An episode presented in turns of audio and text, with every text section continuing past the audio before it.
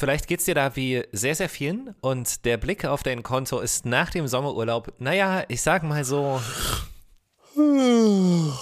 Aber genauso wie sich jetzt die Urlaubskasse wieder füllt, sollten auch die eigenen Rücklagen für später wachsen. Denn jeder Euro, den wir jetzt nicht ausgeben, wartet später auf uns, plus Zinsen und Zinseszinsen wie du smart anlegst, welche Anlegermentalitäten es gibt, was Wertpapiere sind und was Kursschwankungen bedeuten und warum du nicht spekulieren und nur das anlegen solltest, was du wirklich übrig hast. Darüber sprechen wir in dieser Episode Kopfgeld. Und zwar mit Lisa Enderlein und Dirk Weichert von der Berliner Sparkasse. Ich bin Michael, schön, dass du dabei bist. Das ist Kopfgeld, der Podcast der Berliner Sparkasse. Mit jungen Geldgeschichten aus Berlin, mit Ideen und Fakten zum Thema Finanzen im Alltag. Wir finden, Geld beginnt im Kopf. Also, Ohren auf.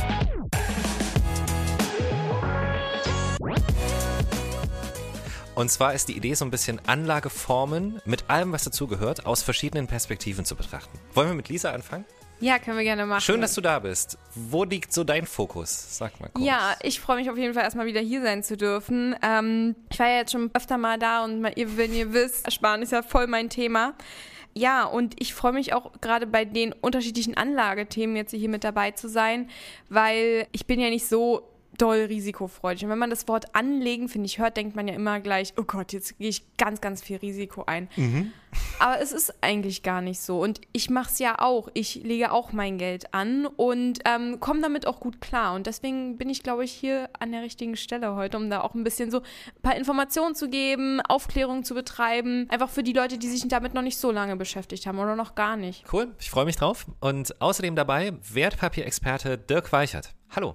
Ja, hallo. Ich bin also für die gesamte Berliner Sparkasse für das Wertpapiergeschäft äh, zuständig und verantwortlich. Und ich habe früher, ganz früher mal auch so wie die Lisa angefangen ja. und ähm, in einer Filiale Kunden beraten und dann später auch Wertpapierberatungen äh, speziell gemacht. Heute ist Wertpapierexperte mehr so zu gucken, dass das alles funktioniert mit den Gesetzen und der ganzen Regulatorik und ja. die richtigen Produkte zu finden, die in, in unseren Beratungsprozess passen und so. All das ist mein Job. Und was ich aber sehr, sehr spannend finde, ist so, das war viele Jahre gar nicht so deine persönliche Einstellung vielleicht. Ich weiß ja von dir, dass du ein bisschen später angefangen hast zu sparen. Ja, also wenn ich das heute Kunden erkläre und Mitarbeitern ähm, erkläre, wie, ähm, wie das alles sinnvoll ist, dann habe ich es garantiert so nicht gemacht früher. Also bin jetzt über 50 und aber als ich dann angefangen habe, Geld zu verdienen, habe ich es vor allen Dingen in, in Partys äh, ja. und Urlaub und äh, viel Spaß investiert. Hey. Und ähm, das ist dann auch erstmal die erste Botschaft Botschaft, so sollte es ja auch eigentlich sein. Heute ja. weiß ich, es wäre schlauer gewesen, wenn ich schon mal früher angefangen habe, ähm, damals noch äh, 50 Mark und heute vielleicht 50 Euro zurückzulegen, weil je länger ich spare, desto mehr kommt nachher hinten raus und die Zeit kann man da ganz gut für sich nutzen. Ich hole es jetzt nach, indem ich jetzt einfach höhere Summen spare und ähm, das versucht die Lisa, glaube ich, zu vermeiden. Ja, aber das ist doch schon mal Das ist doch schon mal unser erstes Learning. Je früher man anfängt, desto ja. kleiner sind ja die Beträge halt auch, egal wohin man es spart. Du kannst halt sparen, indem du ganz sicher auf deinem Tagesgeldkonto das machst, so wie ich, mhm. für meine flexiblen Rücklagen. Und dann alles, was ein bisschen länger für dich arbeiten kann, das kannst du dann anlegen. Und da sind wir dann bei dem Unterschied. Ähm, Sparen ist halt eher auch kurzfristig gedacht und Anlegen ist halt eher ein bisschen längerfristig in die Zukunft gedacht. Das Geld ist erstmal nicht wirklich verplant für dich, weil du dir jetzt Morgen was kaufst oder das für den Notfall her muss, sondern das kann erstmal dort liegen bleiben. Das brauchst du gerade nicht. Und ähm, wie wir auch schon in anderen Podcast-Folgen ja immer mal erwähnt haben, das kannst du ganz einfach ermitteln, indem du mal eine Haushaltsrechnung machst und einfach schaust, okay, Fixkosten und was kann ich denn wirklich sparen und dir dann auch wirklich mal sagst, okay, das ist jetzt dieser feste Betrag, auf den verzichte ich jetzt monatlich und das ist dann dein Anlegerbetrag. Ja, und beim Anlegen ist erstmal Anlagebetrag. Ich brauche jetzt nicht 10.000 oder 50.000 Euro, um anlegen zu können, ja. sondern ich kann auch regelmäßig jeden Monat mit 50 oder 100 ähm, Euro anlegen. Am flexibelsten ist es, wenn ich gar keinen festen Betrag mache, sondern einfach immer das spare, was noch übrig ist. Mhm gibt es auch, nennt sich Abräumsparen und dann ähm, Wirklich jetzt?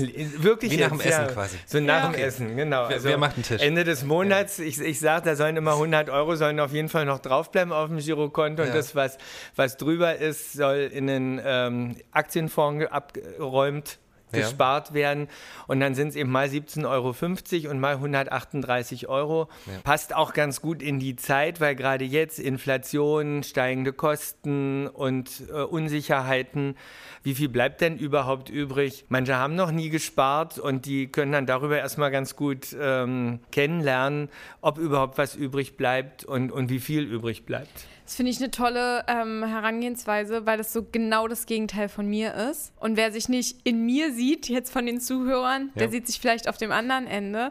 Und das finde ich eine gute Idee. Toll, ja. Und es ergänzt sich auch ganz gut. Also du kannst ja auch 50 Euro festmachen und sagen, und, aber ob da noch mehr ist, weiß ich nicht. Und dann mache ich eben so einen Abräumsparer noch dazu. Genau, und auch halt ein kleiner Betrag. Du musst kein Millionär sein, um anlegen zu können. Das ist, ähm, A, haben Millionäre auch mal klein angefangen. Und Kleinvieh macht auch, ist auch so ein Fondssparvertrag. Beispielsweise könnte man auch einfach vierteljährlich ausführen lassen. Dann sparst du dir halt ähm, über ein paar Monate halt diese 25 Euro oder die 50 Euro so zusammen. Das ist auch möglich. Dann kannst du halt wirklich auch mit Mini-Beträgen anfangen, dir so ein kleines Polsterchen aufzubauen. Hat man früher anders gespart als heute? Ich weiß, es ist ein krasses Wort, aber du weißt, was ich meine. So.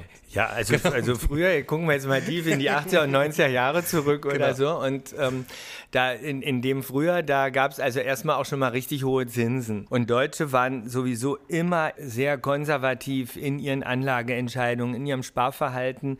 Da wurde vor allen Dingen auf Sparbücher, Sparkonten ähm, gespart mit der Garantie, ich weiß, was ich wann wiederkriege und wie viel Ertrag bis dahin angelaufen ist. Und ähm, das ändert sich jetzt auch erkennbar. Also es gibt auch immer mehr junge Leute, die in, in Aktienfonds, in ETFs ähm, sparen. Aber eben auch viele, die sagen, Oma hat gesagt, ich soll nicht so viel Risiko eingehen und dann ähm, auch wieder auf dem guten alten Sparbuch sind. Nur eine Zeit lang hat man gar keine Zinsen äh, bekommen. Jetzt kommen die so langsam zurück. Ja, dass man jetzt vielleicht demnächst auch mal wieder ein halbes Prozent oder ein Prozent Zinsen äh, bekommen kann. Aber bei 8 Prozent Inflation ist das halt einfach nichts. Also ich habe trotzdem Minus von 7 Prozent dann gemacht. Deshalb muss man sich anderen Anlageformen offen zeigen, sollte sich mal damit beschäftigen. Natürlich bei der Berliner Sparkasse unter anderem von Lisa beraten lassen. Und ähm, dann kann eigentlich, wenn ich fünf Jahre und mehr sparen kann, kann eigentlich nur der Aktienfonds die ähm, gute Lösung sein, obwohl die Schwankungen natürlich nie äh, sicherstellen, was am Ende rauskommt. Wir wissen halt in die guten alten 80er und 90er Jahre geguckt. In der Regel war es halt einfach deutlich mehr, als hätte ich es auf dem Sparbuch gespart und abgelegt. Da passt es, glaube ich, dann ganz gut zu sagen, dass ihr euch vorher im Klaren sein müsst, was ihr wollt. Wollt ihr viel aus eurer Geldanlage oder aus, oder aus eurem Ersparten raushaben, dann geht ihr damit auch ein hohes Risiko ein. Wenn ihr sagt, okay, nee, ich möchte so ein bisschen der Inflation entgegenwirken und möchte dabei nicht so ein hohes Risiko eingehen, dann ist das auch okay, aber ihr müsst euch darüber im Klaren sein, dass ihr damit dann nicht auch die maximalen Erträge rauskriegt. Also das ist, ähm, ja, kann man sich vorstellen wie so ein Pendel. Also wenn ihr Risiko eingeht, dann könnt ihr auch viel rauskriegen, aber nicht andersrum, dass ihr kein Risiko eingeht und trotzdem das Maximale erwartet. So funktioniert das leider nicht. Ähm, das so an der Stelle nochmal gesagt. So funktioniert das nicht. Ich merke jetzt Nur auch gerade, es ist wirklich schwierig, es Ja. nur per Wort zu erklären, weil wir Total. sind in unserer Beraterpraxis, Beraterinnenpraxis sehr geübt, das gesprochene Wort eben noch mit einem Bild zu Ja. zeigen, was aufzumalen oder an einem, jetzt auch bei Aktienfonds, an so einem Chartverlauf aufzuzeigen, warum das eben Sinn macht, Mhm. auch wenn es mal hoch und runter geht, ähm, da Geld anzulegen und Geld monatlich zu sparen, weil man dann nämlich auch zeigen kann, dass man gerade aus diesen Schwankungen heraus unheimlich äh, gut zusätzliche Erträge Mhm. ähm, erzielen kann. Aber im gesprochenen Wort finde ich es jetzt sehr herausfordernd. Ja, äh, finde ich auch. Aber deswegen, das ist auch so der O-Ton, glaube ich, ähm, lohnt sich halt der Austausch mit dem Berater. Ja. Ähm, erstmal rein für die Information, ob man für sich überhaupt abwägen kann, ist das was für mich, so eine Ge Geldanlage? Das ist ja auch schon mal was. Eine Erfahrung, die man sammelt, um dann für sich bewusst entscheiden zu können, welchen Weg gehe ich denn? Aber nicht irgendwie gar nichts zu tun, total passiv zu sein oder blind irgendwie was zu tun und dabei total auf die Schnauze zu fallen.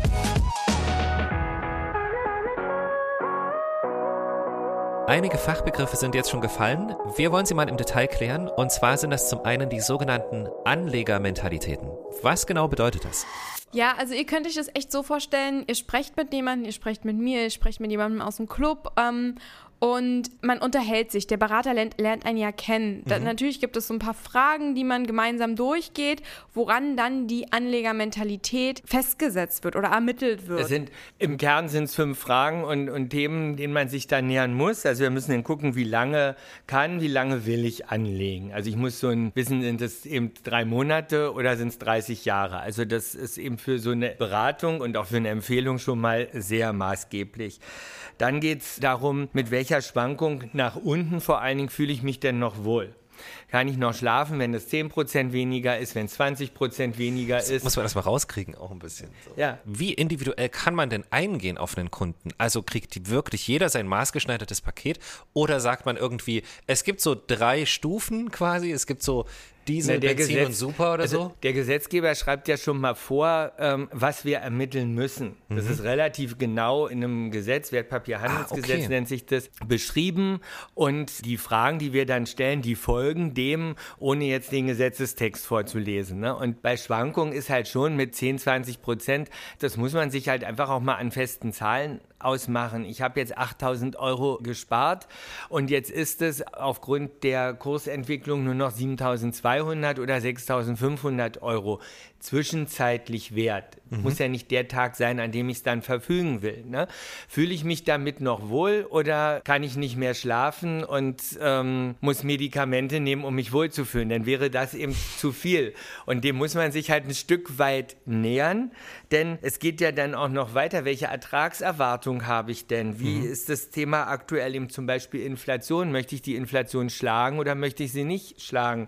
Oder sage ich, ich habe eh 20 Jahre Zeit, da wird es wenn es zwischendurch mal weniger wird, es auch irgendwann wieder mehr sein. Und das muss eben die Beraterin, der Berater im Gespräch ermitteln und dann letztendlich aber auch hart auf so einer Skala was festlegen und dann macht den Rest quasi der Computer und sagt, du bist halt äh, hohe Risikobereitschaft oder gar keine Risikobereitschaft oder irgendwas dazwischen. Wir arbeiten mit fünf Anlegermentalitäten und da leiten wir dann eben auch unsere Produktempfehlungen ab.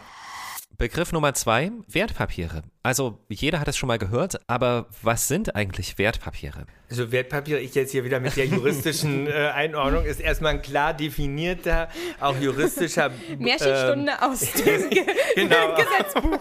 Wir sind, wir sind so abgesichert, das ist unfassbar. Ja, aus dem vorigen Jahrhundert, sozusagen äh, Bericht aus dem vorigen Jahrhundert, weil also das Wertpapier wird äh, juristisch definiert als verbrieftes äh, Vermögensrecht. Mhm. Man ist beteiligt beispielsweise mit einer Aktie an einem Unternehmen. Mhm. Das ist ein Vermögensrecht. Man kriegt aus dieser Beteiligung dann eine Dividendenzahlung. Das ist auch ein Anspruch, den ich eben als Aktionär habe, der eben auch in so einer Aktie dann eben entsprechend verbrieft ist.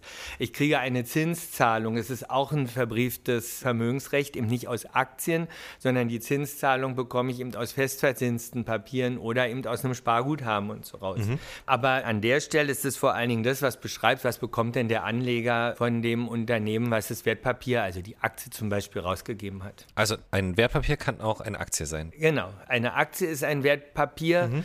Ähm, ein festverzinstes Wertpapier ist ein Wertpapier. Ja, ja. Und die festverzinsten Wertpapiere, die heißen ganz klassisch auch Rentenpapiere. Das macht es aber nun noch vorsinnflutlicher vom Wording her. Das wird heute überhaupt gar nicht mehr ja. verwendet, aber ist halt alles so irgendwie definiert und beschrieben und wir müssen uns da durchkämpfen.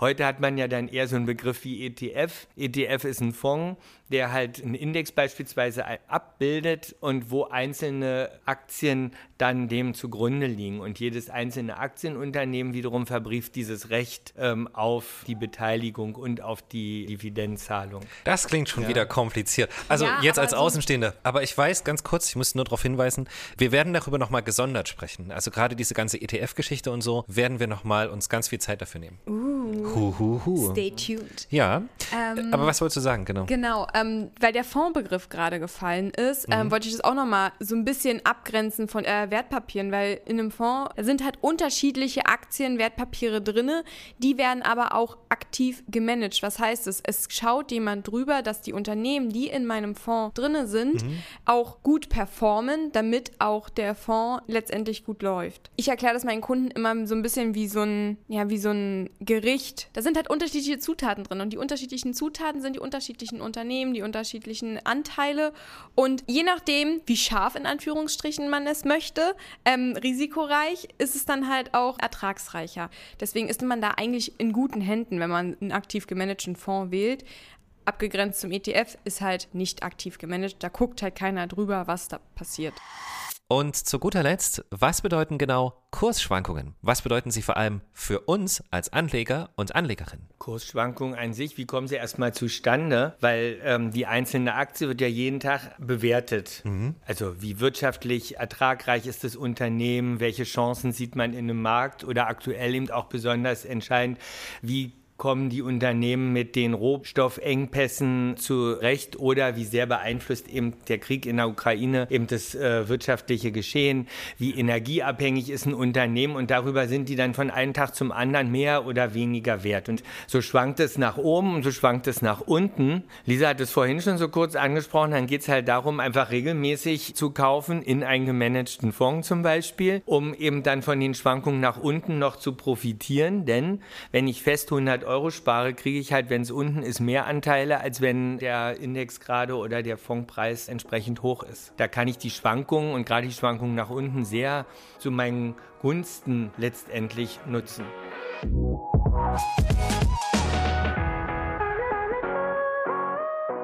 Grundprinzipiell wird erstmal jeder so seine Zukunft auch absichern und wissen, okay, da ist irgendwo noch was, egal in Anführungsstrichen, wie viel das ist. Also auch wenn das jetzt nicht die Million ist, aber da ist irgendwie was, was mich ein bisschen, um Dirks Worte auch zu benutzen, ein bisschen ruhiger schlafen lässt zum Schluss. Manche sind verunsichert, was ich auch verstehen kann, weil es geht natürlich viel hin und her. Manche fragen sich vielleicht so, lohnt sich Sparen überhaupt, wo ich die ganzen letzten Jahre gehört habe, so es gibt keine Zinsen. Zumindest kann ich diese Befürchtungen so verstehen. Kann ich auch verstehen. Ich ja. kann dazu aber echt nur sagen, Bullshit. Es lohnt sich immer, würdest du sagen. Ja, es lohnt sich Na, immer. Klar. Es beginnt ja schon im Kopf. Wa wa warum sparst du denn? Entweder hast du ein Ziel oder du hast dieses Sicherheitsbedürfnis, mhm. dass irgendwelche Notfälle abgesichert sind. Dann sind dir dann auch, ist denn ja dann auch der Verlust egal, also die Inflation letztendlich. Wenn du aber weißt, okay, ich habe hier 5000 Euro auf der hohen Kante. Wenn wir jetzt äh, weiterdenken, okay, ich habe ähm, 100 Euro zur Verfügung, ich, davon mache ich 25 Euro vielleicht in meine kurzfristige, also mein Puffer und mit dem anderen ähm, spare ich ein bisschen risikoreicher. Das lohnt sich auch immer. Also wenn wir nur in die Vergangenheit schauen, tendenziell sind die Charts, die man sich heutzutage anguckt, die gehen immer nach oben. Natürlich gibt es mal Einbrüche. Ähm, irgendwelche Krisen. Wir haben ja jetzt auch gerade wieder eine, aber danach äh, ging es eigentlich immer wieder bergauf. Ich kann es nur verstärken und ich gucke ja jetzt als älterer Mensch da auch ein Stück weit schon darauf, dass ich ja irgendwann nicht mehr arbeiten werde und dann auch nicht mehr so viel Geld monatlich Ach, reinkommt. Guter so. Gedanke. Ja. Und ähm, ich hätte schon dann auch gerne noch ein schönes Leben und äh, würde gerne essen gehen und mal Freunde einladen und in Urlaub fahren und meinen Sport ausüben und ins Kino und ins Konzert gehen und so Dinge, die ich heute heute auch gerne mache. Und dafür lohnt sich das rein emotional schon mal immer, dass ich was dafür tue, dass ich das dann eben äh, nach meinem Arbeitsleben auch hinkriege. Und ich habe es ja vorhin gesagt, äh, mit 22 und 25 habe ich da nicht so viel für getan. Heute weiß ich, es wäre schlauer gewesen, da früher mit anzufangen, obwohl es dann mit 25 eben noch so schrecklich weit weg wirkt. Jetzt ist schon relativ dicht dran und ich freue mich, dass ich was dafür getan habe, dass ich auch noch mit 73 in Urlaub fliegen kann vielleicht. Ja, aber das erinnert mich so ein bisschen auch an so einen Spartipp, ähm, dass wenn man jetzt ja schon Geld zurücklegt, verzichtet man ja auch jetzt schon auf Geld. Also man gewöhnt sich also an, daran, mit weniger Geld auszukommen. Ja. Und so ähnlich ist es ja, also es ist ja in der Rente so, du musst ja mit weniger irgendwie auskommen, es sei denn, du hast dir ein Monstervermögen angespart oder irgendwie glücklich geerbt, in Anführungsstrichen. Deswegen, also du, du sparst für später und gewöhnt sich gleichzeitig noch an einen niedrigen, Anführungsstrichen, Lebensstandard, weil du einfach weißt, okay, ich komme auch mit weniger Geld aus. Doppelter Effekt. Und deshalb kommen möglichst alle zur Berliner Sparkasse zu einer Beratung, damit man eben auch sieht, auch wenn du in Aktienfonds sparst, die schwanken und die dann mal weniger wert sind als das, was du eingezahlt hast. Wenn man es lange genug durchhält, und auch davon kann ich jetzt ja inzwischen berichten, ähm, dann lohnt sich das wirklich und da kommt wirklich mehr raus, als wenn ich es auf dem Sparbuch gespart hätte. Und deshalb spare ich nach wie vor meine monatlichen Sparbeiträge alle ausschließlich in Aktienfonds, wohlwissend und aktuell merkt man es auch gerade, mhm. dass das seit 31.12.21 jetzt ganz schön zurückgegangen ist. Aber Lisa hat es, glaube ich, gesagt, unterm Strich und auf längere Zeit betrachtet geht es eigentlich immer nur hoch. Auch ganz platt gesagt, weil die Wirtschaft stellt sich immer auf aktuelle Situationen wieder ein und ähm, findet einen Weg, mit den Umständen klarzukommen. Und äh, deshalb ist das aus meiner festen Überzeugung der richtige Weg. Aber ich esse auch gerne scharf, um bei dem Suppenbeispiel zu bleiben.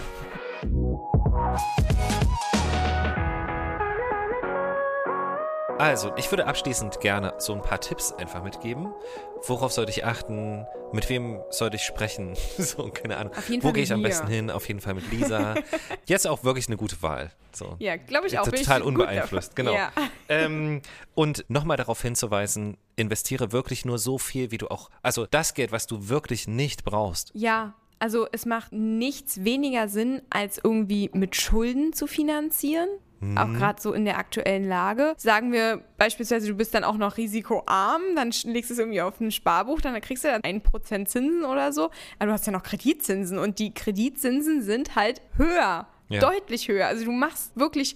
Ähm, du machst während des Sparens eigentlich Verluste. Verlust und ja. das sogar noch deutlicheren Verlust als durch die Inflation. Also mhm. das macht so gar keinen Sinn. Und du weißt halt, wie gesagt, auch nicht wirklich, was kommt bei deinen Fonds oder Aktiensparplänen raus am Ende. Mhm. Das ist ja ungewiss. Du weißt ja auch gar nicht, wann möchte ich daran. Deswegen ist dieses Abräumsparen, was wir hier schon mal erwähnt haben, wirklich Sinn. Ist eine geile Idee. Was sind so Punkte, auf die ich wirklich achten sollte beim Anlegen? Ja, erstmal informieren. Infos einholen, mhm. sich beraten lassen. Das ist wirklich Punkt Nummer eins, sich mit ja. der Materie befassen. Dann sich sicher sein, in etwa, wie lange ich ähm, sparen anlegen möchte. Und dann auch die Geduld aufbringen, das durchhalten. Und äh, nicht, wenn ich sage, ach, zehn Jahre kann ich jetzt eigentlich nach menschlichem Ermessen sparen, dann äh, gehen die Kurse nach anderthalb Jahren zurück und ich verkaufe wieder alles. Dann Geduld haben, weil da liegt dann der Effekt drin nachher und der Erfolg und ähm, nicht spekulieren. Mhm. Ähm, wenn ihr euch informiert habt, wisst, was dahinter steckt, dann legt ihr an. Mhm. Dann macht ihr das ganz klassisch. Und wenn ihr das nicht wisst, was ihr da tut, dann spekuliert ihr. Und dann könnt ihr natürlich auch ja, hinfallen damit. Und das, das tut dann weh. Deswegen, ähm, das wäre noch so ein Tipp von mir. Spekulieren ist auch immer ganz schnell, wenn ich jetzt gehört habe, die Amazon-Aktie, die soll sich aber ganz doll entwickeln in den nächsten drei Monaten. Ja, das ist doch nee. Insiderhandel. Und dann lege ich alles, so. äh, dann lege ich alles da an, dann ja. glaube ich halt, dass das wahr wird, aber äh, Kommt halt jetzt noch rüber für alle, die nebenbei hören, dass es keine Empfehlung ist. Das ich will ist, das nur kurz sicherstellen. Das ist keine genau. Empfehlung, genau. sondern. Das ist, das ist, risikoreich auf einem anderen Level. Aber also auf einem ganz hohen Level, oder? Das ist, das ist ähm, krass. Das macht man nicht. Ja, Lisa hat ja vorhin das Streuen empfohlen, dass ja. man eben nicht nur eine Sache, und das ist so das Extremste, okay. und dann ja. eben sehr spekulativ, ich setze auf ein Unternehmen und deshalb sind auch heutzutage eigentlich die meisten Anlageempfehlungen immer sehr global ausgerichtet, mhm. weil auch Europa zum Beispiel jetzt aktuell viel stärker unter dem Ukraine-Krieg äh, leidet als die USA beispielsweise. Ja. Dann ist immer an der einen Stelle läuft es gerade und an der anderen nicht so gut und äh, genauso ist eben manchmal ist eben Energie läuft ganz gut und Medizin gar nicht und nächstes Mal ist es genau umgekehrt und deshalb ist es eben immer wichtig, möglichst breit gestreut, branchenmäßig, regional und so weiter aufgestellt zu sein. Genau, und dann kann man halt auch sagen, also auch wenn man erstmal risikoarm anfängt, mhm. ist auch in Ordnung. Man spart halt erstmal schon und dann, wenn man seine Anlagen regelmäßig mit seinem Ansprechpartner überprüfen lässt, ermittelt sich daraus vielleicht auch ein neues Anlegerprofil oder eine neue Anlegermentalität, wie wir es hier genannt haben, dass man dann jetzt vielleicht durch die Erfahrung Erfahrungswerte gesammelt hat und dann einfach ein bisschen risikoreicher beim nächsten Mal anlegen kann. Also vorsichtig sein, aber jetzt auch nicht zu zurückhaltend. So klingt ja. das. So. Genau. Ja. Ähm, möchtet ihr noch etwas Abschließendes sagen oder so?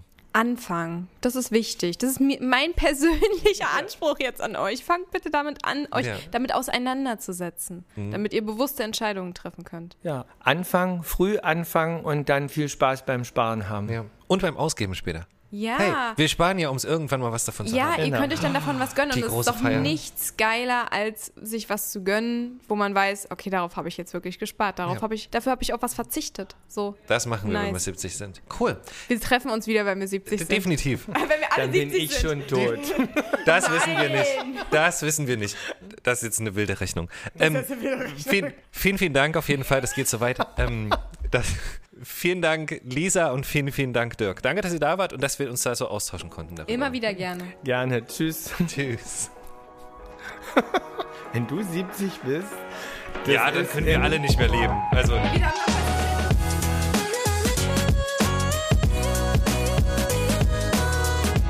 Vielen Dank fürs Zuhören. In der Podcast-Beschreibung haben wir euch eine tolle Übersicht verlinkt mit allem, was ihr über Anlegen und Investieren wissen solltet. Sprecht zu diesem Thema gern mit eurem Berater und eurer Beraterin bei der Berliner Sparkasse.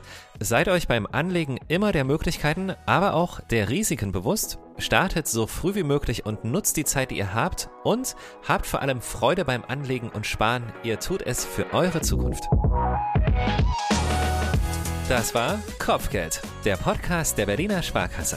Wenn es dir gefallen hat, dann lass uns gerne eine gute Bewertung da und abonniere uns auf Spotify, Deezer, Apple Podcast oder Google Podcast. Und jetzt auch auf Amazon Music und über Alexa. Sag einfach, Alexa, spiele den Podcast Kopfgeld. Außerdem findest du Kopfgeld auf unserem YouTube-Kanal und unter berliner-sparkasse.de slash Kopfgeld.